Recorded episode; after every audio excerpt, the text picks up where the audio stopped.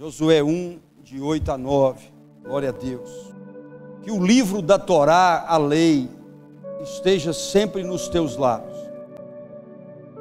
Medita nele dia e noite, para que tenhas o cuidado de agir em conformidade com tudo que nele está escrito. Deste modo, serás vitorioso em todas as suas empreitadas e alcançarás o bom êxito, o sucesso.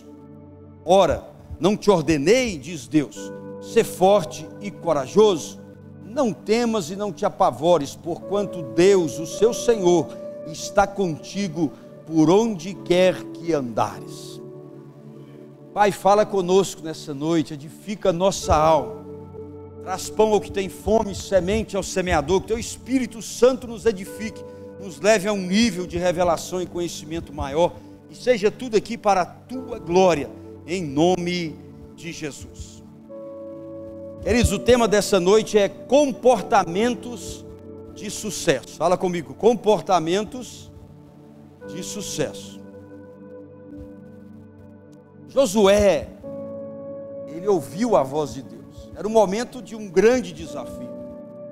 Havia o maior estadista da história que era quem ensinou Josué, que era Moisés. Josué andava bem pertinho de Moisés. Talvez não houve um líder a não ser Jesus, da dimensão, da capacidade, da visão e do sucesso de Moisés. Josué estava desafiado por Deus a substituir Moisés a entrar na terra prometida. Se fosse só entrar, tudo bem, mas haveria guerra, haveria luta para que se concretizasse a promessa de Deus. O primeiro desafio era atravessar o rio Jordão totalmente cheio. Mas Josué entendeu no seu coração essa palavra que Deus diz: serás vitorioso. Deus diz: em todas as suas empreitadas, ou seja, em todos os seus negócios, em todos os seus projetos. Eu não posso crer num Deus que só prometeu no Velho Testamento ou no Novo. Eu creio num Deus que as promessas atingem a nós e todas as gerações até a volta de Deus. Então, até que Jesus volte, Ele está dizendo: serás vitorioso. Se tiver um comportamento de quem quer ser vitorioso terá sucesso nas suas empreitadas, alcançará êxito, se tiver um comportamento de quem tem sucesso. E Josué, ele ouviu tudo isso, e a Bíblia nos ensina muitos comportamentos, nós não temos tempo para falar de todos, mas alguns que nos leva ao sucesso saudável, guarda bem isso, porque o sucesso que não é saudável, que destrói pessoas, que passa por cima de critérios, de princípios, não é o sucesso de Deus. Nós vamos falar nessa noite da prosperidade que vem de Deus. E a prosperidade que vem de Deus, ela é saudável, ela é abençoadora, ela é multiplicadora não só para o abençoado, mas se eu te abençoarei, será tu uma Isso. Alguém entendendo? Amém. A igreja, ela passou por alguns períodos dois extremos prejudicou muito o entendimento da igreja. O primeiro, há muito tempo atrás, há muitos anos, 40 anos atrás, 50, tinha-se um conceito que um, um princípio de santidade era ser pobre, era ser miserável, era não ter nada. O princípio de humildade era não conquistar nada. Isso permeou o coração das pessoas, enganando a igreja. De 20 anos para cá, 15, veio outro extremo da teologia da prosperidade. Se você não está bem, se você não está rico, você só pode estar em pecado, é o que eles diziam. Se você não é um conquistador, você está errado e Jesus não está com você. Tem que prosperar a qualquer custo. Eu preciso dar para Deus me devolver muitas vezes mais. E aquele arranca, arranca. Então foram extremos onde a igreja se desconectou onde a igreja passou os últimos cinco anos sem saber aonde pisar, eu sou miserável, eu tenho a teologia da prosperidade. Então a gente tem que buscar em tudo nessa vida aquilo que é o centro da vontade de Deus. E o centro da vontade de Deus é baseado no equilíbrio, no bom senso, na ordem, na decência, como diz o apóstolo Paulo. Não há extremos no Senhor. Então, nessa noite, nós queremos falar de sucesso em todas as áreas. Quando eu falar de sucesso, sucesso espiritual, que é a salvação da minha alma, intimidade com Deus sobre a terra. Sucesso na saúde, saber usar a palavra para lutar contra a doença, cuidar do meu corpo, da minha alma, dos meus sentimentos, das minhas emoções. Sucesso familiar, sucesso no ministério, no chamado, sucesso profissional, sucesso no dinheiro também faz parte da nossa vida. Então, queridos, Deus fala: alcançarás o sucesso. E para que a gente possa alcançar esse nível que Deus tem para nós, nós temos que começar a entender que o importante é prosperar com Deus, é ter uma vida saudável desde que Deus esteja reinando na minha vida, de que eu prospere em todas as áreas desde que Cristo seja o único Senhor da minha vida. Isso aqui que você viu, há pessoas que acham que estão felizes, encharcados em drogas, encharcados em álcool, mulheres e jovens de pequena idade a alta hoje que ficam com 500, sei lá, 50 homens, 50 homens, homens que ficam com 50 mulheres. O negócio agora é ter muitas mulheres. O camarada essa semana casou com oito mulheres, vocês viram isso? Eu não sei como ele vai aguentar oito sogras. Mariela, você trouxe sua sogra aí, foi mal. Eu não sei como ele vai sobreviver tudo isso. Você vai no shopping com oito mulheres. Quebrou. Então todo esse encharque parece sucesso. Mas é a, a geração mais rica, com maior oportunidade, fica pelado e fica rico, fica falando besteira e fica rico, mas é a geração mais depressiva e suicida da história. Sucesso com Deus não leva ao suicídio, leva alegria de viver. Sucesso com Deus não leva à depressão, leva ao brado de vitória. Não há sucesso sem Deus. Não há sucesso sem eternidade. Então, para nós falarmos de sucesso, eu tenho que acompanhar Oséias, capítulo 6, versículo 3. Que ele diz: Então conheçamos e prossigamos em conhecer o Senhor. Amém, igreja? O meu sucesso tem que andar equilibrado com o meu conhecer de Deus, para que o meu sucesso não venha do mal, mas venha do bem para que o meu sucesso não provoque o mal na minha casa, no meu casamento, nos meus filhos, no meu trabalho, na sociedade, nas pessoas. Quer sucesso em todas as áreas? Conheça e prossiga em conhecer a Deus. Porque quando eu conheço e prossigo a conhecer em Deus, não tem jeito, a primeira coisa que eu busco é o reino de Deus. O primeiro sucesso que eu quero é no reino de Deus. E quando eu tenho sucesso no reino de Deus, eu busco no reino de Deus, o Senhor diz para nós: então, toda o restante das suas necessidades, todas as coisas, eu, o seu Deus, acrescentarei na sua vida.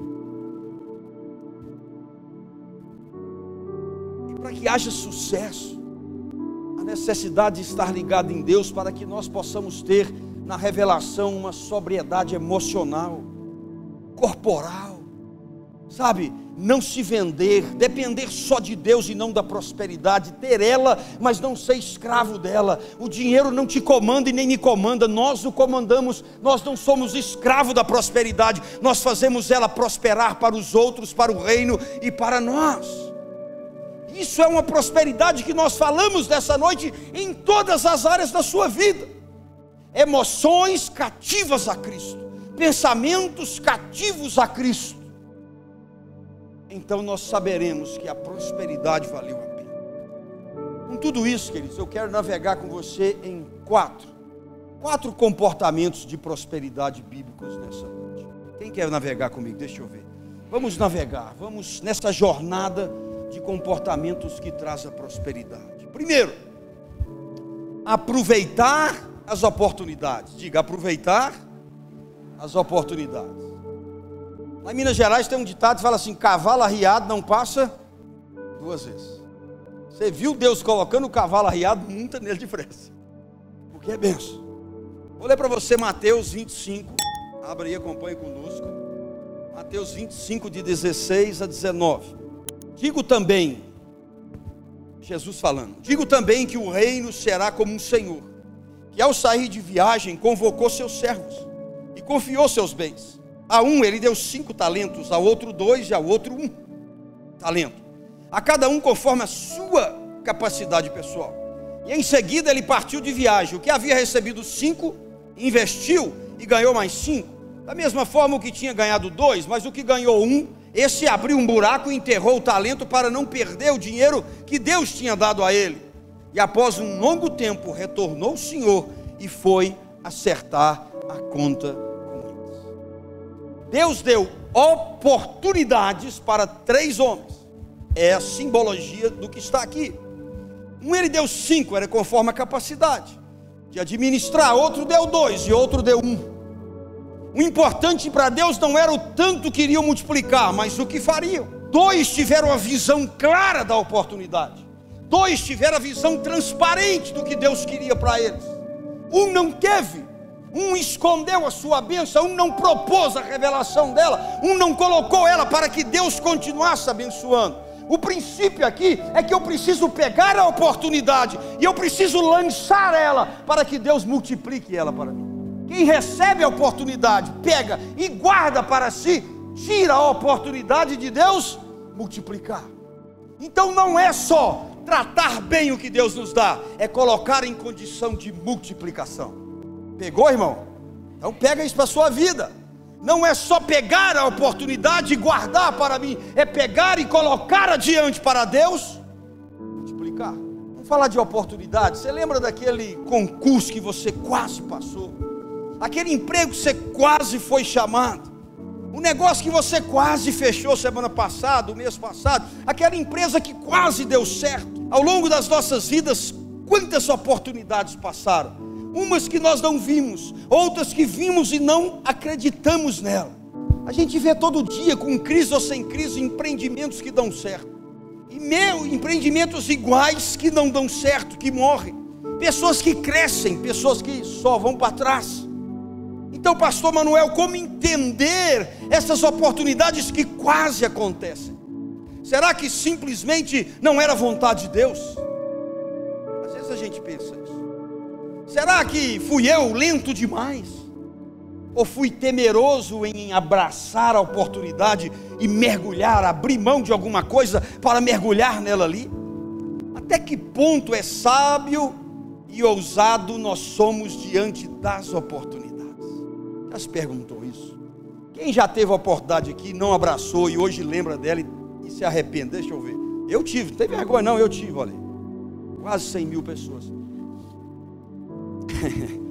é que eu contei os que estão vendo nos outros países também. Então, queridos, é lindo isso, porque tem que servir de lição. Um servo de Deus tem que estar atento todos os momentos, em todas as horas. Por quê? Porque a oportunidade Deus sempre vai nos dar. Ele deu uma oportunidade de Moisés, de, de Josué, de entrar na história.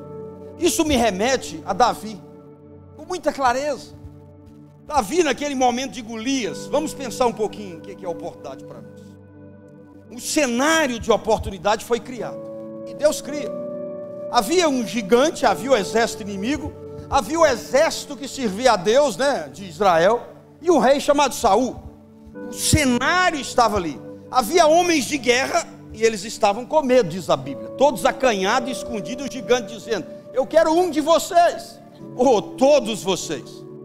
O cenário tinha um adversário de respeito. Irmão, olha para mim. Quando você tiver uma dificuldade de respeito, maior será a glória de Deus na sua vida.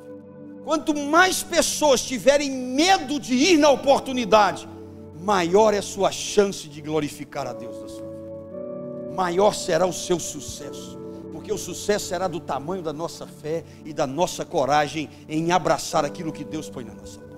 O seu Deus é grande. Não é Deus de pequenas coisas. Ele até começa com pequenas coisas, mas ele transforma em grandes coisas. O cenário era de oportunidade, homens de guerra com medo, adversário de respeito, ali notoriedade quem derrubasse ele. As armas eram iguais. Golias tinha uma espada, todo mundo tinha uma espada, claro que a de Golias era maior. A oferta do rei é para todos. Quem derrubar esse gigante vai casar com a minha filha e vai ganhar uma parte do reinado. A oferta das oportunidades é igual para todos. Para todos. Aqueles centenas de homens do exército não conseguiu ver, ou não conseguiu ter a coragem de encarar algo maior do que eles. Pega isso para você. Encare coisas maior do que você, porque as coisas maiores são para o Deus do impossível te dar a vitória. Não temas, diz o Senhor, não te espantes, é isso que ele está falando. Não se espantes com a dificuldade, não se espante com o tamanho do que eu estou te propondo. Olha esse lourão maravilhoso aqui, olha esse baixinho narigudo e feio, do oi caído. Metade de João Pinheiro queria ela, a bênção estava na porta, lá na bebê, de biquíni e tudo. Oportunidade de ouro, mas era grande para mim, que eu ainda era menor do que eu, era, que eu sou hoje. Eu olhei, o cara falou, não é para o seu. Eu falei, é, eu não era crente, você sabe da história. Eu falei, vamos valer uma caixa de cerveja, vamos. O negócio era difícil para mim. O cara que, que namorava ela, dessa altura, 1,88m, que desfilava na cidade, chamava Paulo, cara. Morenão, sabe? Eu falei, é um desafio dos grandes. Aí, ó, 37 anos. Sofrendo, tadinha. Mas quanto maior o desafio, maior a vitória. Para de olhar que as coisas é grandes, Deus te fala: pede-me e te darei as nações. Deus não fala em coisa pequena, abra a tua empresa, abra a tua coragem, vamos, irmão. Eu estou ralando, eu estou sofrendo, mas eu vou conquistar em nome de Jesus. E você também vai. Davi viu a oportunidade, é isso que mexe comigo. Davi viu a oportunidade. Diferente dos medrosos, ele dominou as emoções. Lembra que eu te falei? Dominar ele dominou as emoções, ele olhou para o gigante, ele viu a oportunidade, ele alterou as armas, ele pegou armas que não eram de guerra, ele pegou armas menores para que a glória fosse de Deus, coisas que ele dominavam. O que quer dizer? Ele sabia jogar aquelas pedras, ele não dominava a espada. Deus quer dizer para você e para mim, quando Ele colocar a oportunidade, vai com o que você sabe fazer, e o resto eu acrescentarei na sua vida. Deus trará os profissionais para andar conosco, Deus abrirá as portas para andarem conosco. Depois você estuda, depois você cresce, você não precisa estar pronto, você precisa estar aberto para o novo de Deus. Eita glória! Mesmo quando vem uns trem do céu aqui que é forte demais. Davi então liberou a fé para ele olhou para o gigantão e você sabe melhor do que eu. falei: Eu não vou com espada, eu não vou com a minha força, mas eu vou em nome do Senhor, o meu Deus. Se foi Deus que deu a oportunidade e você veio e vai, você não pode ir sem Deus, porque quem deu a oportunidade é fiel para cumprir a boa obra que está começando. Davi viu a oportunidade queria que você amanhecesse amanhã e falasse: Senhor, abre os meus olhos para as maiores oportunidades. Às vezes Deus vai pôr um cara que fala de físico, que fala de tudo do mercado financeiro, alguém de uma profissão perto de você do nada, e você fala: Nossa, eu tão pequenininho. Você falou para mim a oportunidade. Aí você abraça a pessoa. É fala: Você está louco? Não, eu só te largo quando a bênção vier. Quer ser grande? Caminhe com gente grande. Quer ser inteligente? Caminhe com gente inteligente. Quer ser usado por Deus? Caminhe com pessoas que Deus usa. Solta essas pessoas que não te levam a lugar nenhum.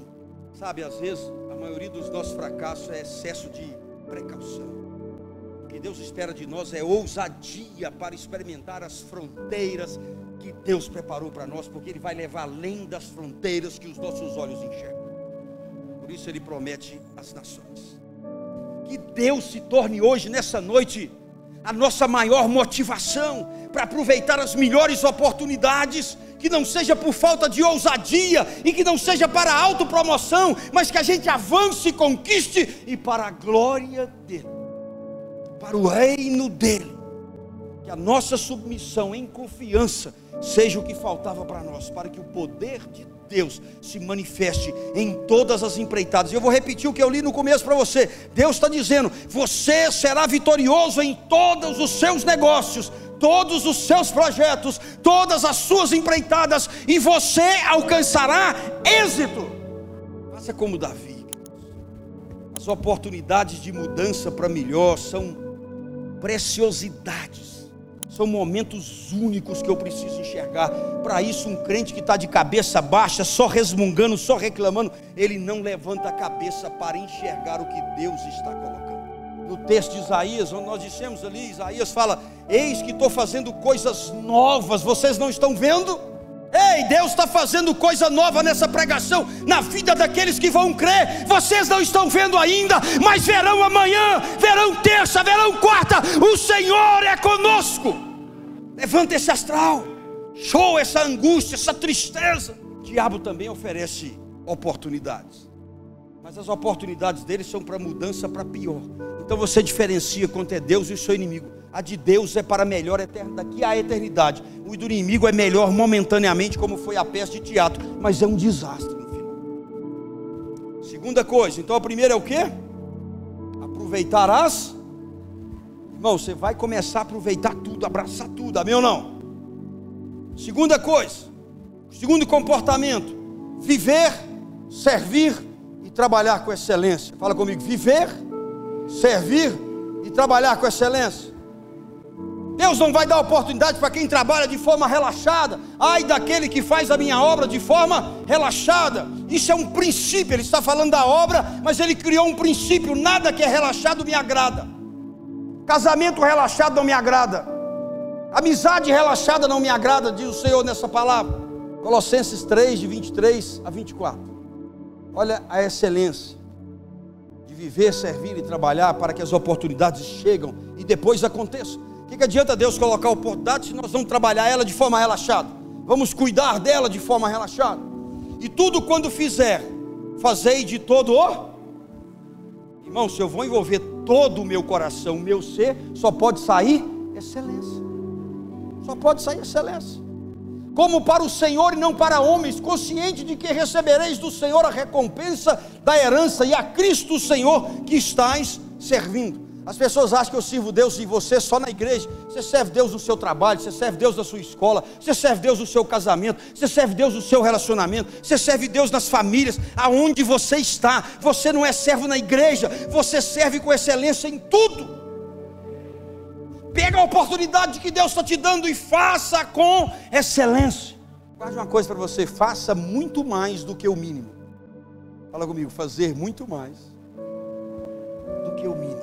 Filipenses 4:8. Concluindo, caros irmãos, absolutamente tudo que for verdadeiro, tudo que for honesto, tudo que for justo, tudo que for puro, tudo que for amável, tudo que for de boa fama. Se houver algo de quê? Excelente. Se houver algo de excelente, se houver excelência ou digno de louvor, pensai que, que a gente pensa em vestir a melhor roupa para ir para a rua e a pior roupa para ficar em casa? Fala Deus, não vai falar não? Pode falar. Por que cueca nova para a rua e cueca furada em casa? Estou entendendo? Dê o melhor em casa, o melhor sorriso, a melhor alegria no seu trabalho, onde você estiver. Libere sempre a excelência. O marido ou a esposa chega em casa esperando a excelência. Tem aquele grunhunhum de cara truncada, parecendo um bruxo ou uma bruxa. Em vez de falar, rosna. Quer aumento no trabalho, quer crescer no trabalho, quer prosperar, quer ser promovido, mas maltrata todo mundo. Vai fedorento para o trabalho, chega atrasado, sem excelência, não dá o melhor para o trabalho, como Deus vai te levantar? Ele está dizendo: se houver excelência, pensa nisso. Deus está mandando, é o inverso, não, é o Deus que está aqui, em todos os momentos, pense em tudo que é excelente. Lembra que eu te ensinei o que Augusto Cury falou? A mente, mente. Quando ela falar coisas pequenas, você arranca e diz: Eu só penso em coisas de excelência. Ei, a partir de hoje acabou a miséria na sua vida, em nome de Jesus. Espírito de miséria tem que sair. Pega aqueles intuitos tá na sua casa, aquela porcaria, arruma aquela sala, balança a poeira, joga o forro fora, dá um jeito de deixar aquele negócio cheiroso. Quando o espírito de miséria vai, o espírito de prosperidade de Deus chega. Eu tive que quebrar um piso no fundo de casa, porque o gás estava vazando. Você jogava fóssil, um fogo acendia. E não era pentecostal, não era fogo mesmo. Eu quebrou, arrumou o dinheiro, acabou. E tinha que tampar. E ficou entre uns dois, três meses. Eu falei, gente, que espírito de miséria é esse? Aí eu, a Daniela sabe, eu não aguento espírito de miséria. Disse, o senhor vai me ajudar, eu vou telefonar. Aí pedi um amigo da igreja, ele me arrumou a pessoa, a pessoa foi lá, arrumou tudo e eu dei conta de pagar. Quando nós voltou de viagem, lá em casa tinha um sofá que ficou lá para o povo que morou lá. O sofá estava, irmão, o sofá caríssimo, estava acabado, sujo. Nem o cachorro subia dele mais. E um dia eu falei, Daniela, eu não aguento mais esse espírito de miséria. Ela falou, nem eu. É. E aí nós mandou o sofá para consertar. Irmão, sem brincadeira, quando pôs o sofá, não foi o conserto, parecia um alívio. Quem gosta de sujeira, de bagunça, de trem rasgado, é o diabo. Chega em casa hoje, irmão, e joga tudo fora. Que está bagulho, que está acabado, que está furado. Homens, prepare a carteira. Homens, vai trabalhar mais. Cadê as mulheres? É, tá, homens, preparem-se. Deus vai te abençoar, irmão. É uma oportunidade de pôr sua mulher mais feliz. E mulher feliz você vai divertir de noite. A Daniela jogar os 300 pares de sapato, eu estou morto. Joga tudo fora, mas marido e mulher velha não pode jogar fora. Tem que ficar até o fim. Eclesiastes 9:10, nós estamos falando ainda de viver, servir e trabalhar com excelência. Sendo assim, tudo que vier à mão para fazer, faça com o melhor das suas forças. O que é o melhor das forças? Excelência. Sabe o que, é que tem que fazer por excelência? Olha o complemento.